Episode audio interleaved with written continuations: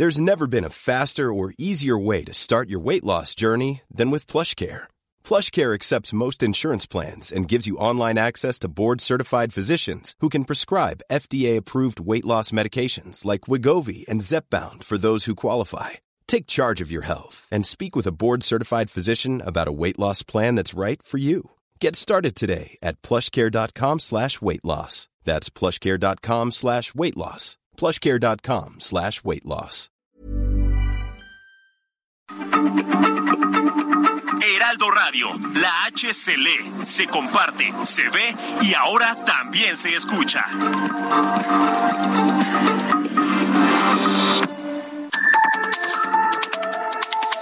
De norte a sur, las coordenadas de la información. Con Alejandro Cacho.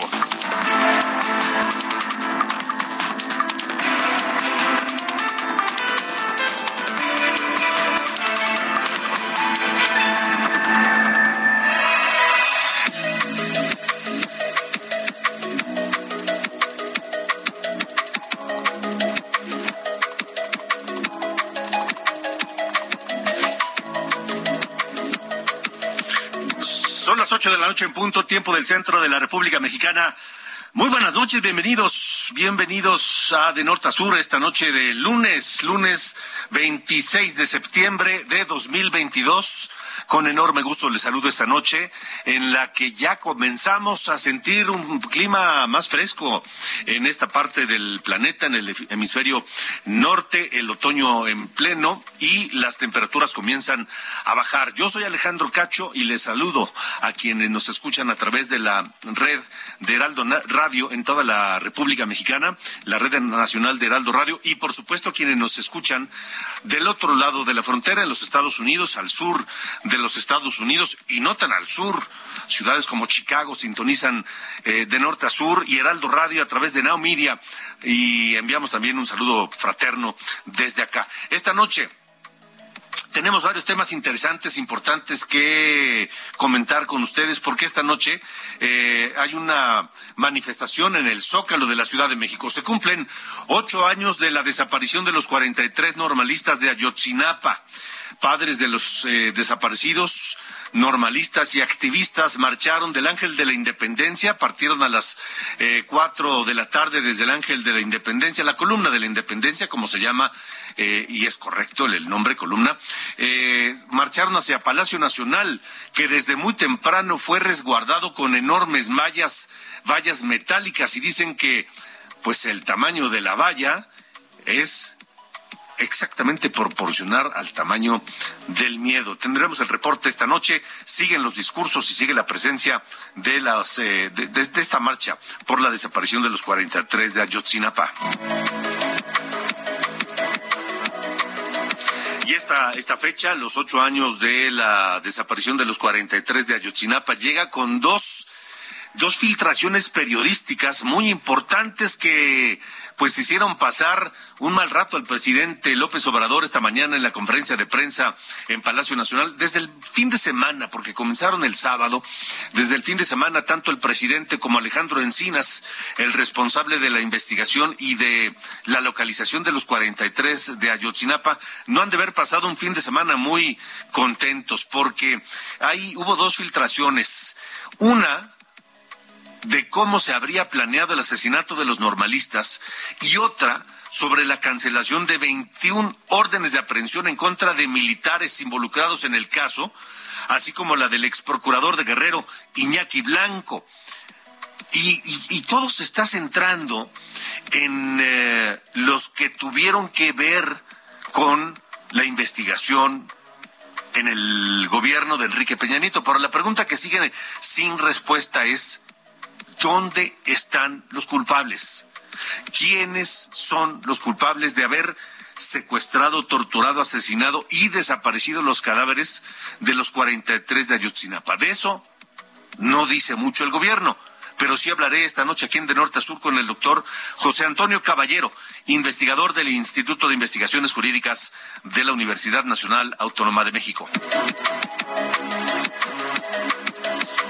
Tema otro tema que pongo sobre la mesa para que lo discutamos usted y yo esta noche aquí en De Norte a Sur y que lo podamos comentar a través de los mensajes del WhatsApp en el 55 45 40 89 16.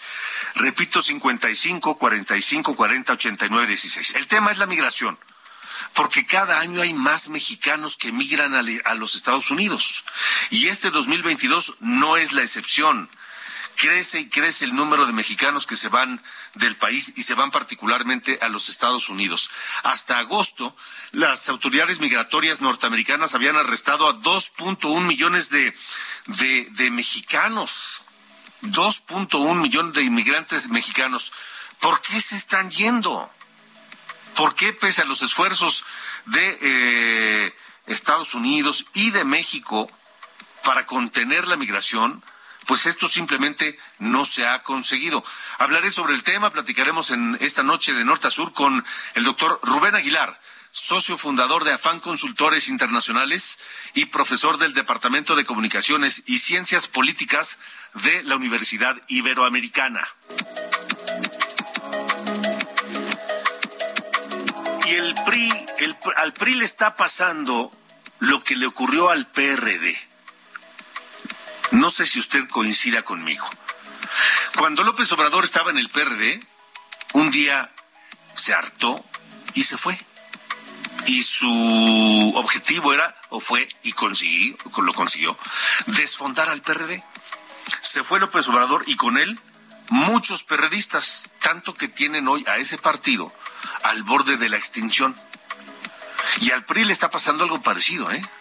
Y si no, hay que ver lo que está ocurriendo, pues ni más ni menos que con el presidente del partido, Alejandro Moreno, que ahora está más alineado con López Obrador que nada. Claro, claro, el miedo no anda en burro. Hay varios procesos penales pendientes en contra de Alejandro Moreno. Bueno, pues eh, la crisis en el PRI sigue. En Sonora, las dos únicas diputadas del PRI, tenía, dos en el Congreso del Estado, y ellas dos, pues ya renunciaron a, a su bancada, al PRI, y se pasaron del lado de Morena. Tendremos también el tema.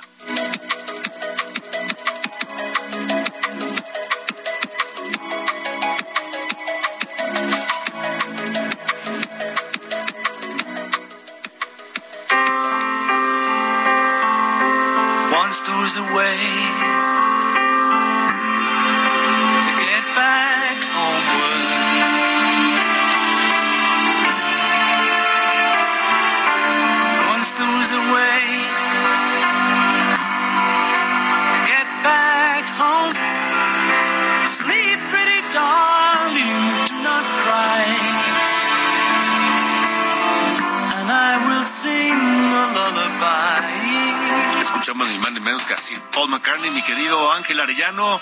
Bienvenido de regreso después de tus vacaciones, ¿cómo estás? Muy bien, Alejandro, muy bien, pues aquí escuchando, como bien dices, a Paul McCartney. Y es en el disco Abbey Road. Fíjate que hoy, 26 de septiembre, se cumplen 53 años de, de que se publicó este disco. Es el número 11 en la carrera de los Beatles. Es de hecho el último disco que grabaron, aunque cabe señalar que el último en presentarse fue Let It Be.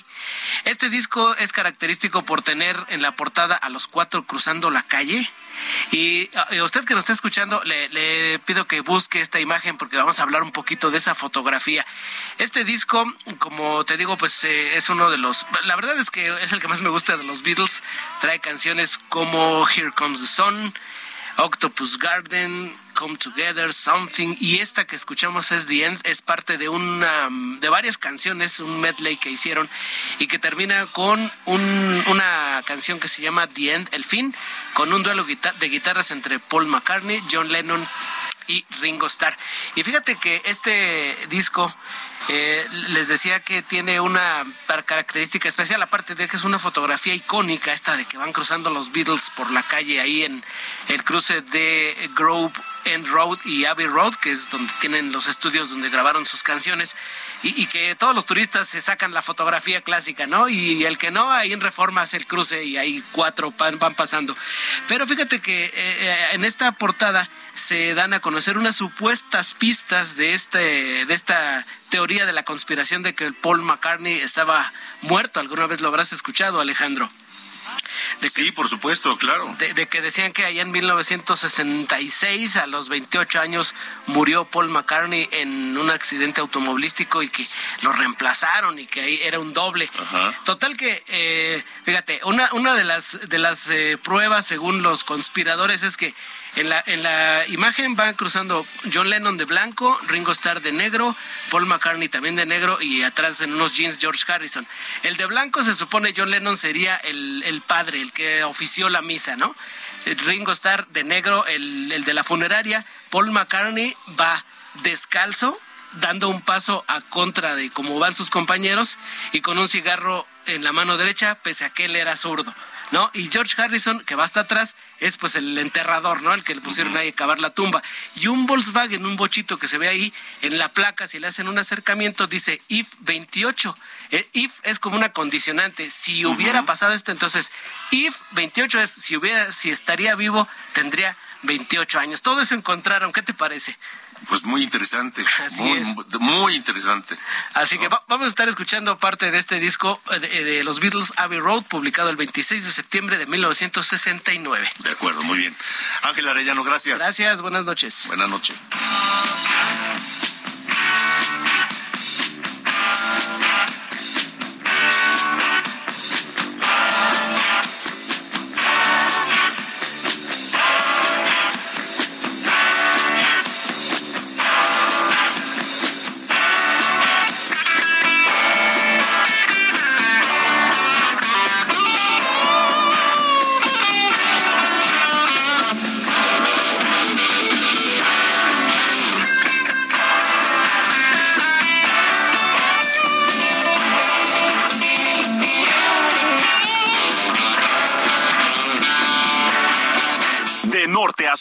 Alejandro Cacho.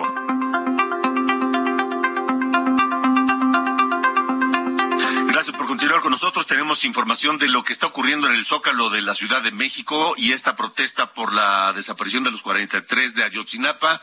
Mario Miranda, tú tienes el reporte completo de lo que ha ocurrido esta tarde noche en el Zócalo de la Ciudad de México. ¿Qué tal, Alejandro? Buenas noches. Pues te informo que este día se llevó a cabo la marcha para conmemorar los ocho años de la desaparición de los 43 estudiantes de Chinapa Guerrero.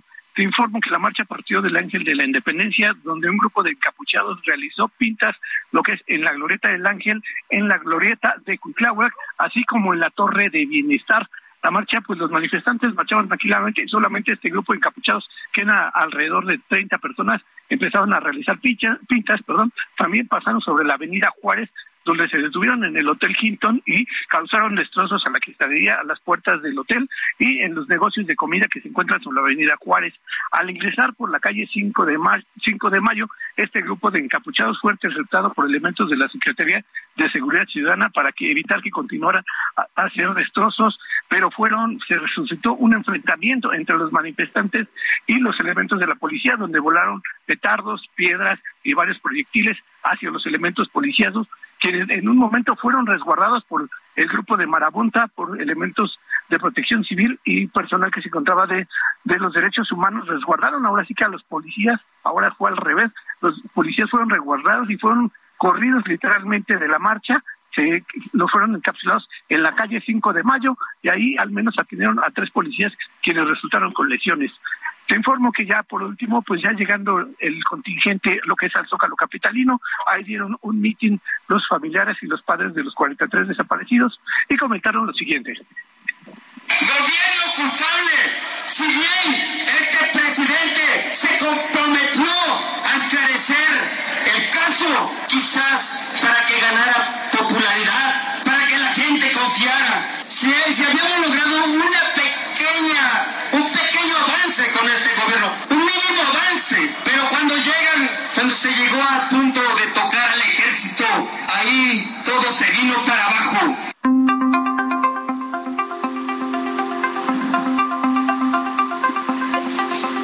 Mario, ¿sigue, el, ¿sigue la protesta o terminó ya, ya se despejó el, centro de la ciudad? Alejandro, no, ya en estos momentos ya se empiezan a retirar los manifestantes, ya el Zócalo empieza a quedar vacío, ya también se empiezan a retirar los elementos de la Secretaría de Seguridad Ciudadana en el Zócalo Capitalino, Alejandro. De acuerdo, correcto. Gracias por la información. Tenemos pendientes, buenas noches. Buenas noches. El sábado le decía, el presidente López Obrador ha de haber hecho coraje todo el fin de semana y lo hizo hoy en la conferencia de prensa en Palacio Nacional. ¿Por qué? Porque el sábado la periodista Penilei Ramírez dio a conocer un informe, un informe sin testar. ¿Qué es eso de sin testar? Eh, un informe sin censura. Eh, de la Comisión para la Verdad y Acceso a la Justicia del caso Ayotzinapa. Y es por la reacción del presidente y la reacción de Alejandro Encinas, es un, un, informe verídico no es un documento apócrifo. En él se revela, entre otras cosas, cómo habrían sido asesinados los normalistas y cómo después militares de alto rango habrían planeado, junto con miembros del grupo criminal Guerreros Unidos, esconder algunos de los cuerpos en instalaciones del vigésimo séptimo batallón de infantería. Luego, presuntos mensajes entre eh, José Luis Abarca, el presidente municipal de Iguala, y Tomás Herón de Lucio, el entonces jefe de la Agencia de Investigación Criminal, donde supuestamente negociaron por órdenes del presidente Peña Nieto, todo esto es supuestamente, que el exalcalde, o sea, Abarca, se declarara culpable y luego lo sacarían del país. Esa fue una de las filtraciones. Otra, la otra fue al diario El País, al diario español, quien dio a conocer que la Fiscalía General de la República canceló 21 de 83 órdenes de aprehensión que había solicitado en agosto pasado contra exfuncionarios posiblemente involucrados en la desaparición de los 43, entre ellas del ex procurador de Guerrero Iñaki Blanco. Le digo, Alejandro Encinas pidió que se hiciera eh, a la Fiscalía General de la República una investigación y castigo por la filtración de información sobre el caso Ayotzinapa. El presidente hoy en la mañana reaccionó así. Sí, yo creo que lo hicieron de mala fe, pero en mi opinión no se deben de ocultar las cosas. Yo nada más ofrezco disculpa, no solo por eso, sino por todo lo que injustamente le hicieron a sus hijos. Le ofrezco disculpa a los padres. Es lo que debe de cuidarse. También yo les dije, y ellos también en un momento lo plantearon, de que querían la verdad, aunque fuese dolorosa. Ante todo la justicia. Fue el ejército. Sí, se está actuando. Pero el ejército es una institución. ¿Quiénes fueron los que participaron? De manera eh, directa, indirecta. ¿Quiénes deben ser castigados? Eso es lo que estamos haciendo. Pero no, ah, todo el ejército. ¿Qué quieren? ¿Que se debilite nuestro ejército? ¿En beneficio de quién? Bueno, eso dijo el presidente. Ahora, la pregunta es, ¿y los culpables? ¿Dónde están? Porque se está yendo contra los que hicieron la investigación y los que supuestamente se coludieron, en fin, ya hay detenidos, pero no se, no ahora se les tiene que comprobar su culpabilidad. Esta noche saludo eh, al doctor José Antonio Caballero, investigador del Instituto de Investigaciones Jurídicas de la UNAM, que está con nosotros para hablar precisamente de esto. Doctor Caballero, gracias por, por estar de norte a sur.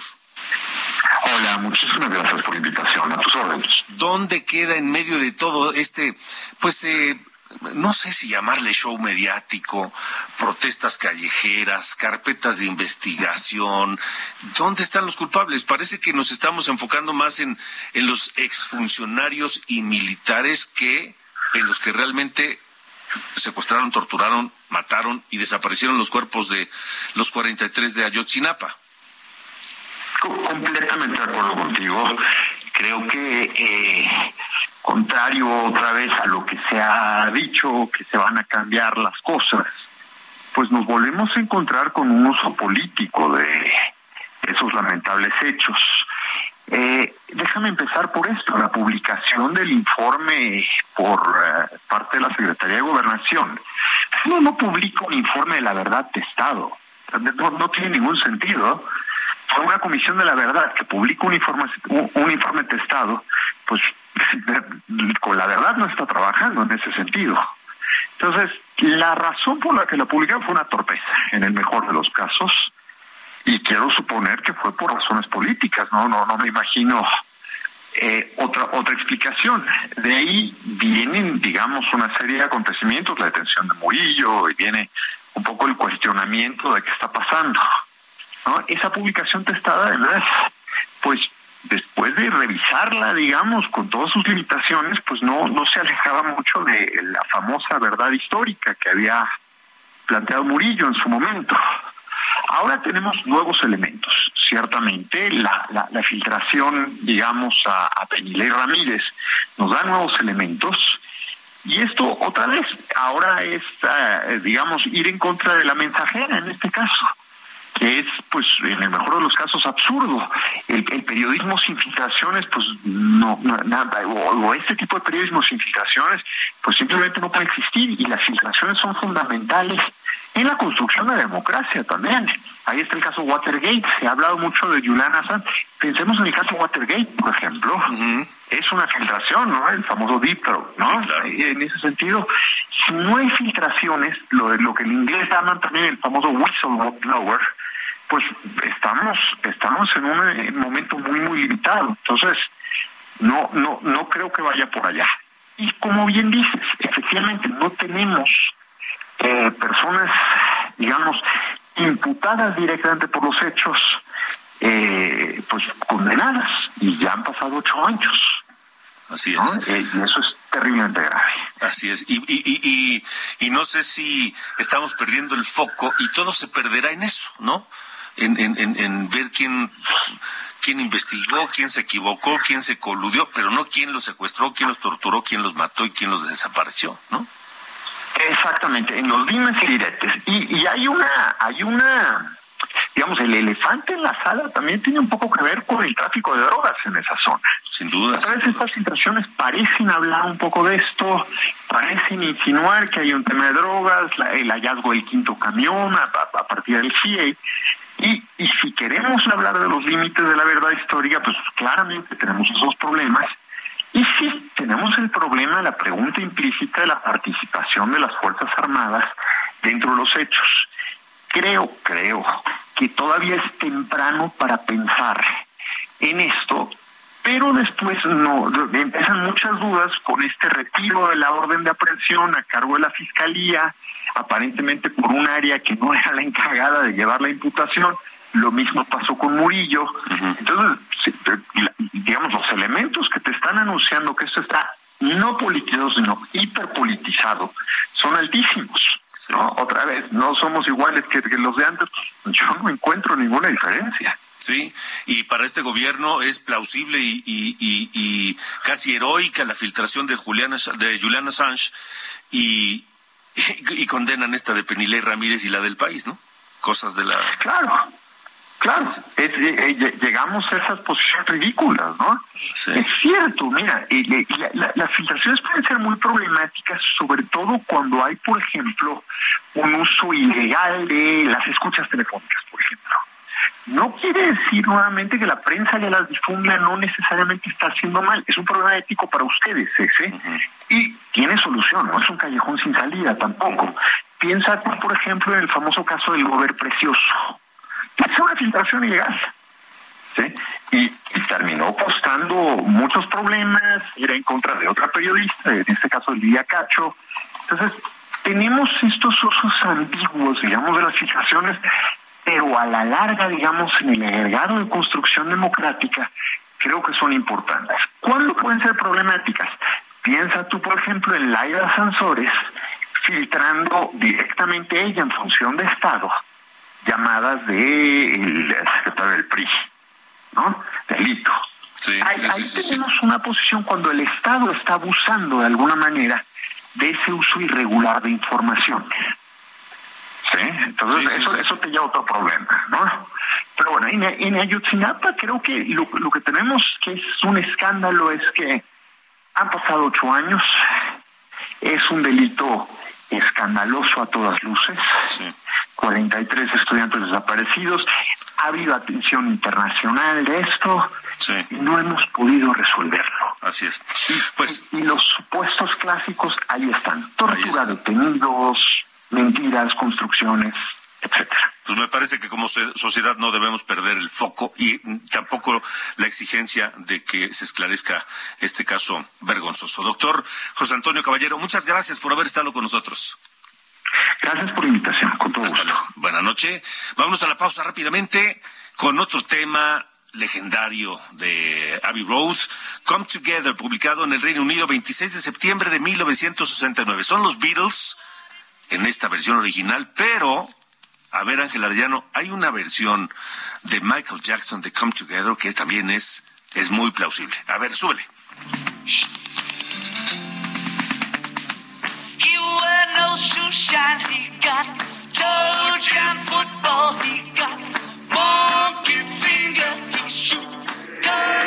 De norte a sur. Con Alejandro Cacho.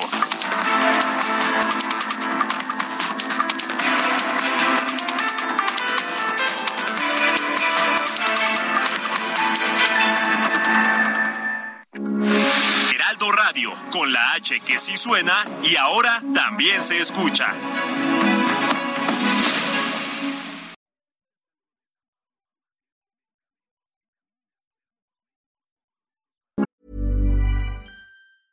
It's that time of the year.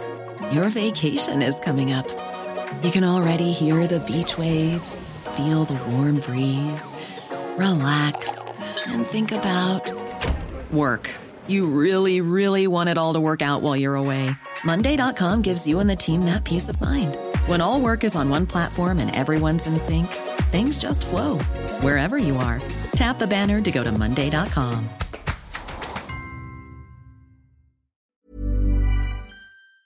Heraldo Radio, con la H que sí suena y ahora también se escucha.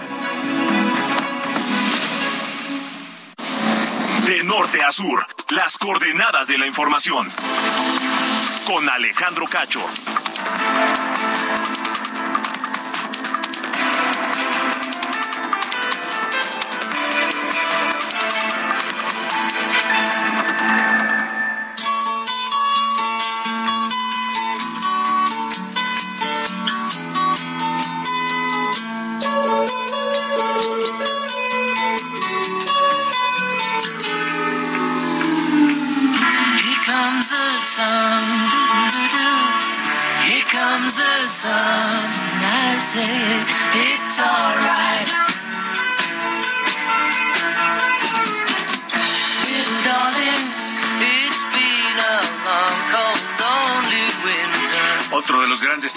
Los Beatles, este escrito por George Harrison del álbum Abbey Road de 1969, Here Comes the Sun esta noche aquí en de norte a sur. Y más adelante le tendremos esta versión de Come Together de también de este mismo disco Abbey Road que se lanzó el 26 de septiembre de 1999, pero en versión pop de Michael Jackson, que es bastante, bastante buena.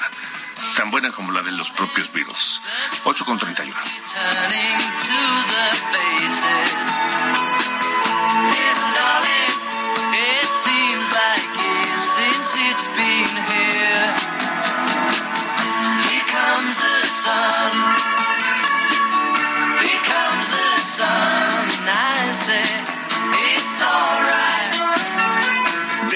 Sur, las coordenadas de la información.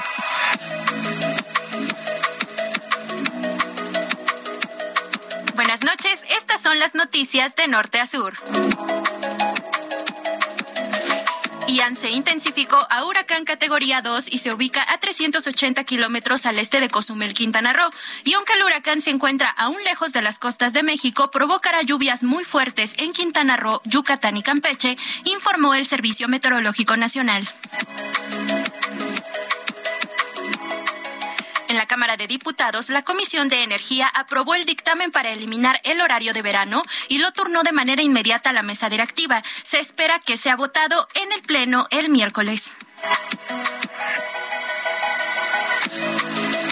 Subsecretario de Salud, Hugo López Gatel, acusó a las farmacéuticas de presionar a gobiernos para que haya vacunaciones periódicas contra el COVID-19, al asegurar que todavía no existe evidencia científica que avale esta práctica, comentó durante la conferencia sanitaria de la Organización Panamericana de la Salud celebrada en Washington. Un tribunal federal ordenó invalidar la orden de aprehensión emitida en mayo pasado contra Gilda Susana Lozoya, hermana del exdirector de Pemex Emilio Lozoya, señalada por lavado de dinero y asociación delictuosa en el caso agronitrogenados. Ordenó a un juez revisar nuevamente la petición de la orden de captura emitida por la Fiscalía General de la República y resuelva si la concede o no. La Suprema Corte de Justicia rechazó revisar la condena de 45 años contra Mario Aburto por el asesinato del ex candidato presidencial Luis Donaldo Colosio por falta de legitimación y regresó la solicitud de amparo a un tribunal. Finalmente, el gobierno de la Ciudad de México reportó que ayer asistieron 280 mil personas al concierto gratuito de Grupo Firme en el Zócalo Capitalino, rompiendo el récord de asistencia de Vicente Fernández, que en el año 2009 reunió a 217 mil personas, el mayor número de asistencia que se tenía registrado. Yo soy Diana Bautista y estas fueron las noticias de Norte a Sur.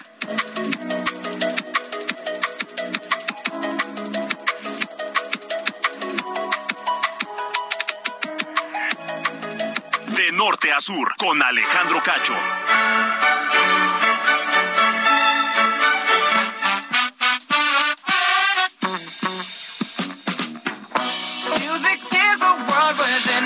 Noche de lunes y Sir Carlos Allende nos tiene hoy un- un- una, una cosa que pareciera de la ciencia ficción, una escena del- de, de- de culminante de alguna de las de las múltiples versiones de, de- de- de Star Wars, este esta misión DART de la NASA, mi querido Carlos, ¿cómo estás? Correcto, la misión DART es a la que estamos este, haciendo referencia, que hoy tuvo su desenlace, la Double Asteroid Redirection Test. Ya es que a los gringos les encanta este asunto de los este, acrónimos, Ajá. que realmente, digo, la traducción es prueba de redirección asteroidal doble.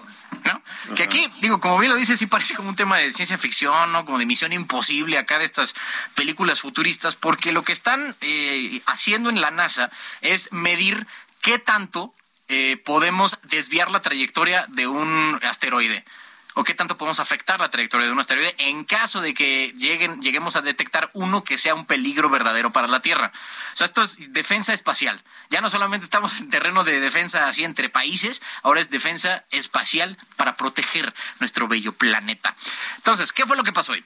Eh, bueno, el- el DART, ¿no? la cápsula, digamos, que fue lanzada en noviembre del año pasado, pesa eh, o pesaba 610 kilos y esa se impactó, o sea, dio un trancazo literal a eh, la luna que se llama eh, Dimorphos, una luna que orbita el asteroide Didymos, ¿no? Están estos nombres que luego les ponen. A eso de las seis y cuarto de la tarde fue el, impacto a una velocidad, a una velocidad de más o menos 21.600 kilómetros por hora. A eso fue el trancazo. Eh, Fue equivalente más o menos a tres toneladas de eh, TNT. Es como si detonaran, más o menos esa es la misma fuerza que impactó en contra de Dimorphos, que eh, pues es un objeto de 170 metros de diámetro que más o menos para tenerlo en perspectiva es del vuelo de la Torre Mítica. Más o menos así, de ese tamaño es el diámetro del, asteroide que fue eh, impactado por esta, esta misión. Que igual lo han comparado, si quieren ver más o menos en proporciones, es como si un carrito de golf se estrellara contra una de las pirámides de Pisa, digo de Giza, allá en, en Egipto, de Pisa, de Giza allá en Egipto. No, sí, salud. Salud, salud. Ya, sí, sí. Ya, bueno, es lunes. Estamos apenas carburando otra vez con las pirámides de Giza allá en Egipto. Es como si un carrito de golf le chocara más o menos en la misma proporción.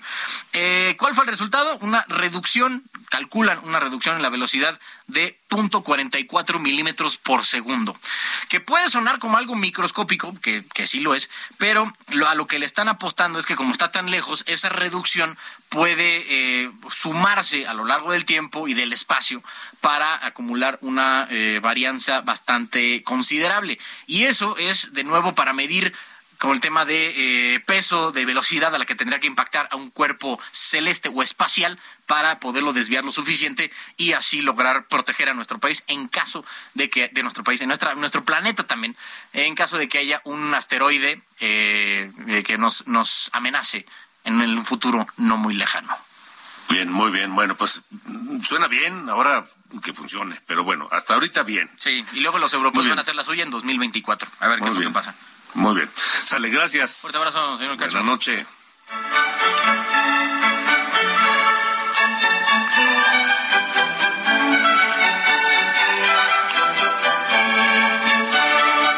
De norte a sur, con Alejandro Cacho.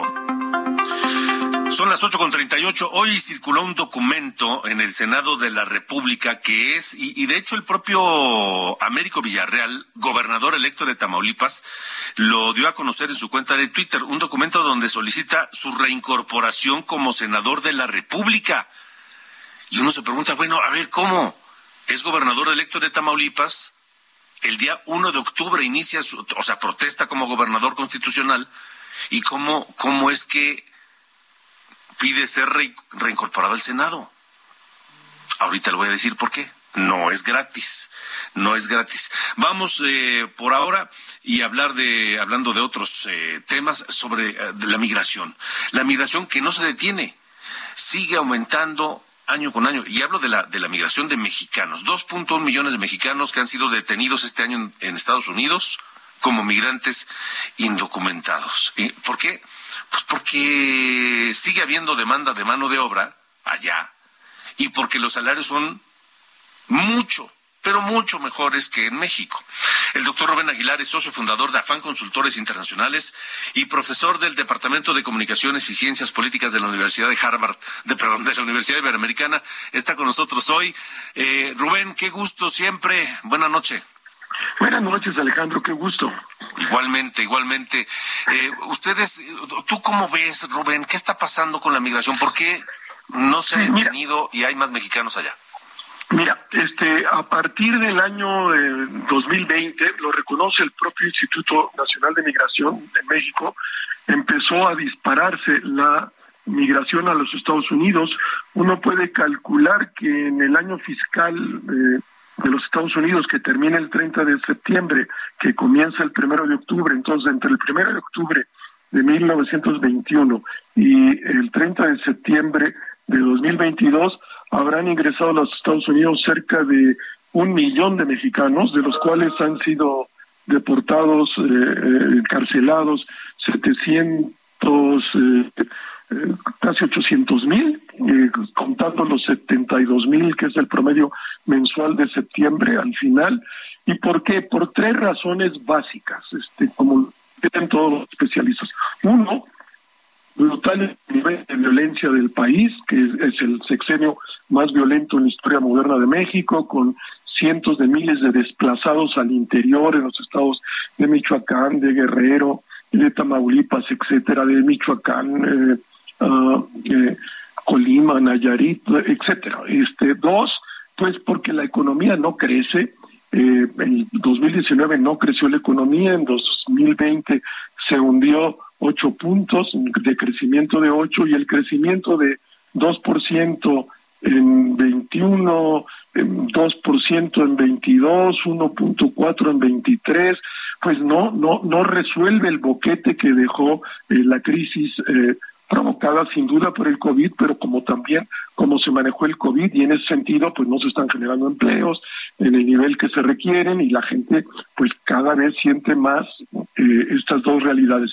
Y a esto se añade un tercer elemento que tiene que ver con bueno, que los programas sociales de, del presente gobierno, que el presidente nos quería exportar a Centroamérica, porque con eso en Centroamérica ya no habría eh, migración, pues no, no cumplen ciertas eh, eh, necesidades muy, muy básicas, pero no resuelven el tema del trabajo y el empleo, y por eso los mexicanos se van a los Estados Unidos. Y hoy, en 2022, en el año fiscal 2022, los mexicanos detenidos son 700, eh, eh, casi 800 mil y los centroamericanos van a ser eh, 500 mil, o sea, entre eh, guatemaltecos, hondureños, salvadoreños, 500 mil. México es muy superior ya que el, los temas de los migrantes del Triángulo del Norte que supuestamente eran el el, el, el, gran problema, no, el gran problema de la migración es hoy México para los Estados Unidos, se le han hecho saber de muchas maneras al gobierno mexicano, la Guardia Nacional no detiene a los mexicanos, sí detiene a los centroamericanos, detenemos más centroamericanos hoy nosotros que los propios Estados Unidos, a mí como mexicano me da vergüenza, pero así es la realidad y no se ve que se vaya a parar el propio mm, cabeza del Instituto Nacional de Migración. Dice que en los próximos años seguirá la misma situación y que uno tiene que prever entonces que eh, seguirá creciendo la migración y también la detención de mexicanos y la deportación de mexicanos de los Estados Unidos a México, este Alejandro. Eh, y, el gobierno mexicano no está haciendo nada, es decir, eh, el argumento del actual gobierno es que los programas sociales van a evitar la migración de mexicanos, pero eso no se está viendo, Rubén. Eso no está viendo, desde luego, y lo sustantivo, pues no lo está haciendo. ¿Qué es lo sustantivo? Hacer crecer de manera significativa, relevante la economía para que eh, en la explosión de la economía eh, pues se generen eh, trabajos, no este 2%, menos, abajo del 2%, sino por lo menos el 4% que había prometido el presidente en su eh, campaña que nunca lo ha cumplido, ¿no? Al final del sexenio va a ser perdido, no vamos a recuperar los niveles que teníamos en 18. Y hay especialistas que plantean que incluso son los del 2017, es un sexenio perdido. Y un sexenio perdido de no crecimiento quiere decir no, no, no, no empleo y aumento de la pobreza y quiere decir entonces aumento de la migración. Y de otro lado, pues los niveles brutales de violencia como nunca en la historia de México, andamos en 32 homicidios dolosos por 100.000 habitantes, con Peña Nieto en 23 eh, homicidios dolosos por 100.000 habitantes, con eh, Calderón 16 homicidios dolosos por 100.000 habitantes y en el gobierno de Fox, el menos violento de la historia moderna de México, 8 homicidios dolosos por 100.000 habitantes. Esa es la realidad objetiva. Y ante eso los mexicanos, pues necesitados de un trabajo y sujetos de la violencia en sus regiones, pues deciden lo que cualquier gente eh, racional y con valentía eh, decide, que es irse a buscar una mejor condición de vida para él y su familia. Y no se ve, Rubén, Rubén Aguilar, doctor Rubén Aguilar, no se ve para cuándo estas, estas condiciones que, que, empujan a muchos mexicanos a, a irse del país puedan cambiar y mejorar. Eh, por lo menos hasta el año 24, con todas las expectativas del Banco Mundial, del Fondo Monetario Internacional, de los propios bancos en México, no, no se ve que pueda cambiar, tampoco se ve que en términos económicos, no, no se ve, insisto, será un sexenio perdido, ni con el crecimiento que pueda haber en este año, el siguiente, ese cubre el boquete del menos 8% del 2020, eh, será un crecimiento cero o menos cero, y luego, pues los niveles de violencia con esa estrategia que ha revelado una y otra vez su brutal fracaso que resulta imposible de resolver el problema, sino más bien lo agrava con el ejército en las calles. El ejército no es una policía, no está hecho para eso y no lo va a resolver nunca. Entonces, pues no, eh, uno lo que debería de esperarse que el próximo año, en el año fiscal 23, a lo mejor sea un millón cien mil mexicanos y en el 24 un millón doscientos mil mexicanos que se fue y a lo mejor se pueden quedar, los especialistas plantean unos 150 mil, pero son regresados pues 800 mil. Pues eh, vaya, vaya situación. Eh, solo pues nos queda lo de siempre, Rubén, el esfuerzo personal, este, por tratar de tener las mejores condiciones que nos permitan sobrellevar la situación de aquí hasta que algún gobierno nos, nos, nos, dé mejores condiciones, ¿no? Absoluto, y que esto que presume el presidente, y lo ha hecho más de una vez en sus mañaneras, los montos brutales de las, de las eh, remesas, tiene que ver con esas dos realidades, tiene que ver con que más mexicanos salen a los Estados Unidos y en solidaridad envían recursos a sus familias y también con una recomposición de la fuerza de trabajo en el interior de los Estados Unidos, los mexicanos ya no están básicamente en la agricultura, ya no están en, la, las manufacturas, están en los servicios, están en trabajos profesionales, están en la hotelería, están en la restaurantería, en, en mm, actividades económicas que tienen mucho mayor ingreso y es del esfuerzo personal de cada una de estas y cada uno de estos mexicanos, no del gobierno. Se fueron porque los gobiernos no han respondido y con este gobierno estamos volviendo a los números de hace 20, 25 años atrás, eh, pero es un esfuerzo, una realización de cada uno y de cada uno de estos migrantes. Sí, y en lugar de presumirlo como un timbre de orgullo, debería ser una vergüenza. Una vergüenza. Ese, monto de, de remesas. Así es. Doctor Rubén Aguilar, siempre un gusto saludarte. Gracias por haber estado con nosotros. A ti, Alejandro, y buenas noches a quien nos escucha. Y buenas noches. 8 con 48. De norte a sur, con Alejandro Cacho. Le hablaba de este documento que circuló hoy, que el propio Américo Villarreal dio a conocer en su cuenta de Twitter, donde eh, eh, eh, publica un documento fechado el día de hoy, dirigido al presidente de la mesa directiva del Senado de la República, este, ¿Para qué, Misael Zavala? Buenas noches. Buenas noches, Alejandro. Buenas noches al auditorio. Efectivamente, pues hoy el gobernador electo de Tamaulipas, Américo Villarreal Anaya, decidió blindarse ante lo que calificó como una investida judicial, por lo que regresará a su escaño en el Senado hasta que tome protesta como gobernador de Tamaulipas.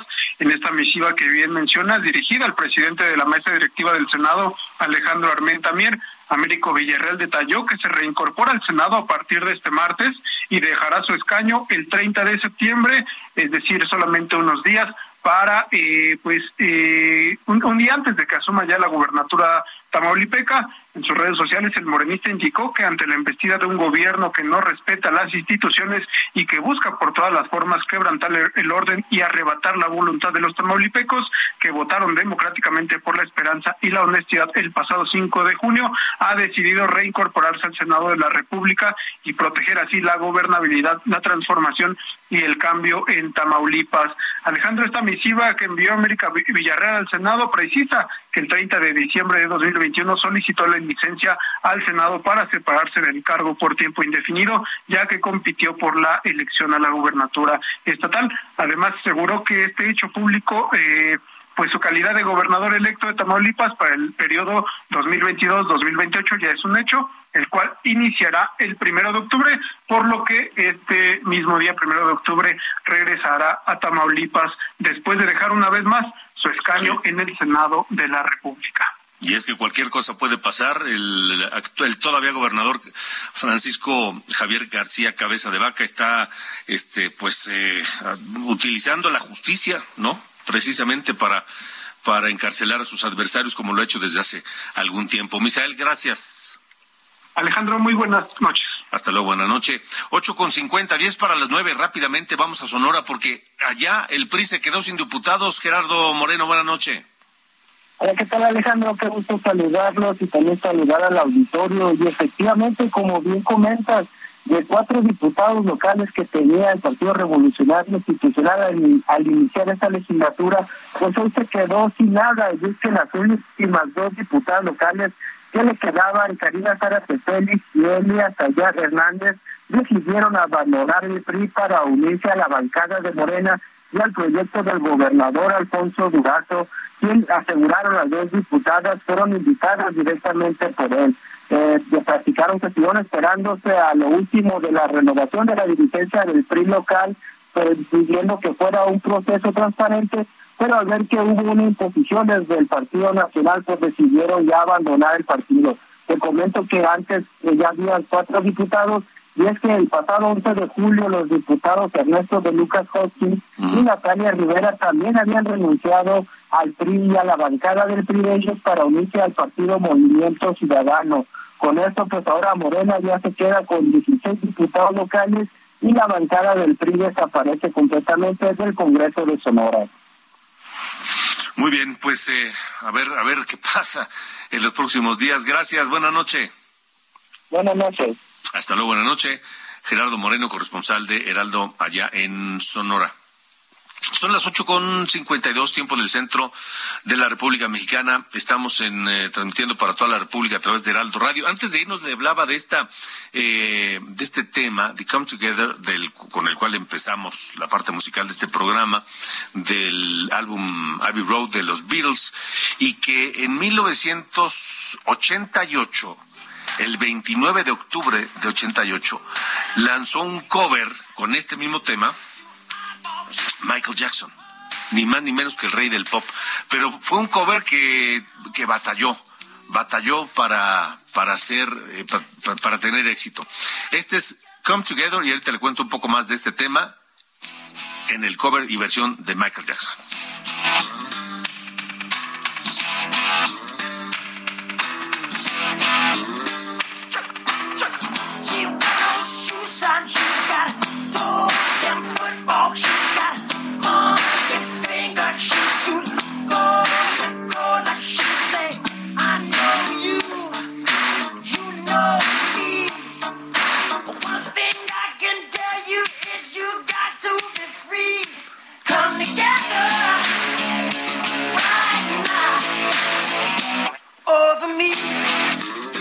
Decía que fue lanzado en 1988, pero tardó, tardó varios años en eh, realmente ser incorporado a un álbum. Eh, primero eh, fue parte del proyecto del Moonwalker de Michael Jackson, pero no fue lanzado bien comercialmente. se incluyó en el lado B y demás del disco, pero fue hasta 1995 cuando se incluyó en, el álbum History, Past, Present and the Future de Michael Jackson y entonces reventó este tema original de los Beatles en voz de Michael Jackson. Con eso nos vamos. Gracias por habernos acompañado. Recuerde que mañana lo espero a las 9 en Heraldo Televisión, esta mañana, y a las 8 de la noche aquí en Heraldo Radio. Lo dejo con Michael Jackson. Buenas noches.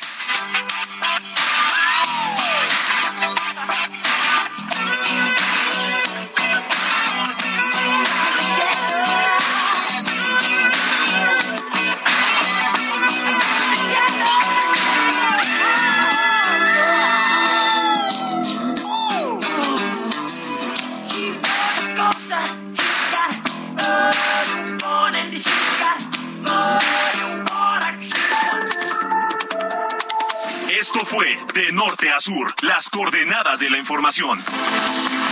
Con Alejandro Cacho.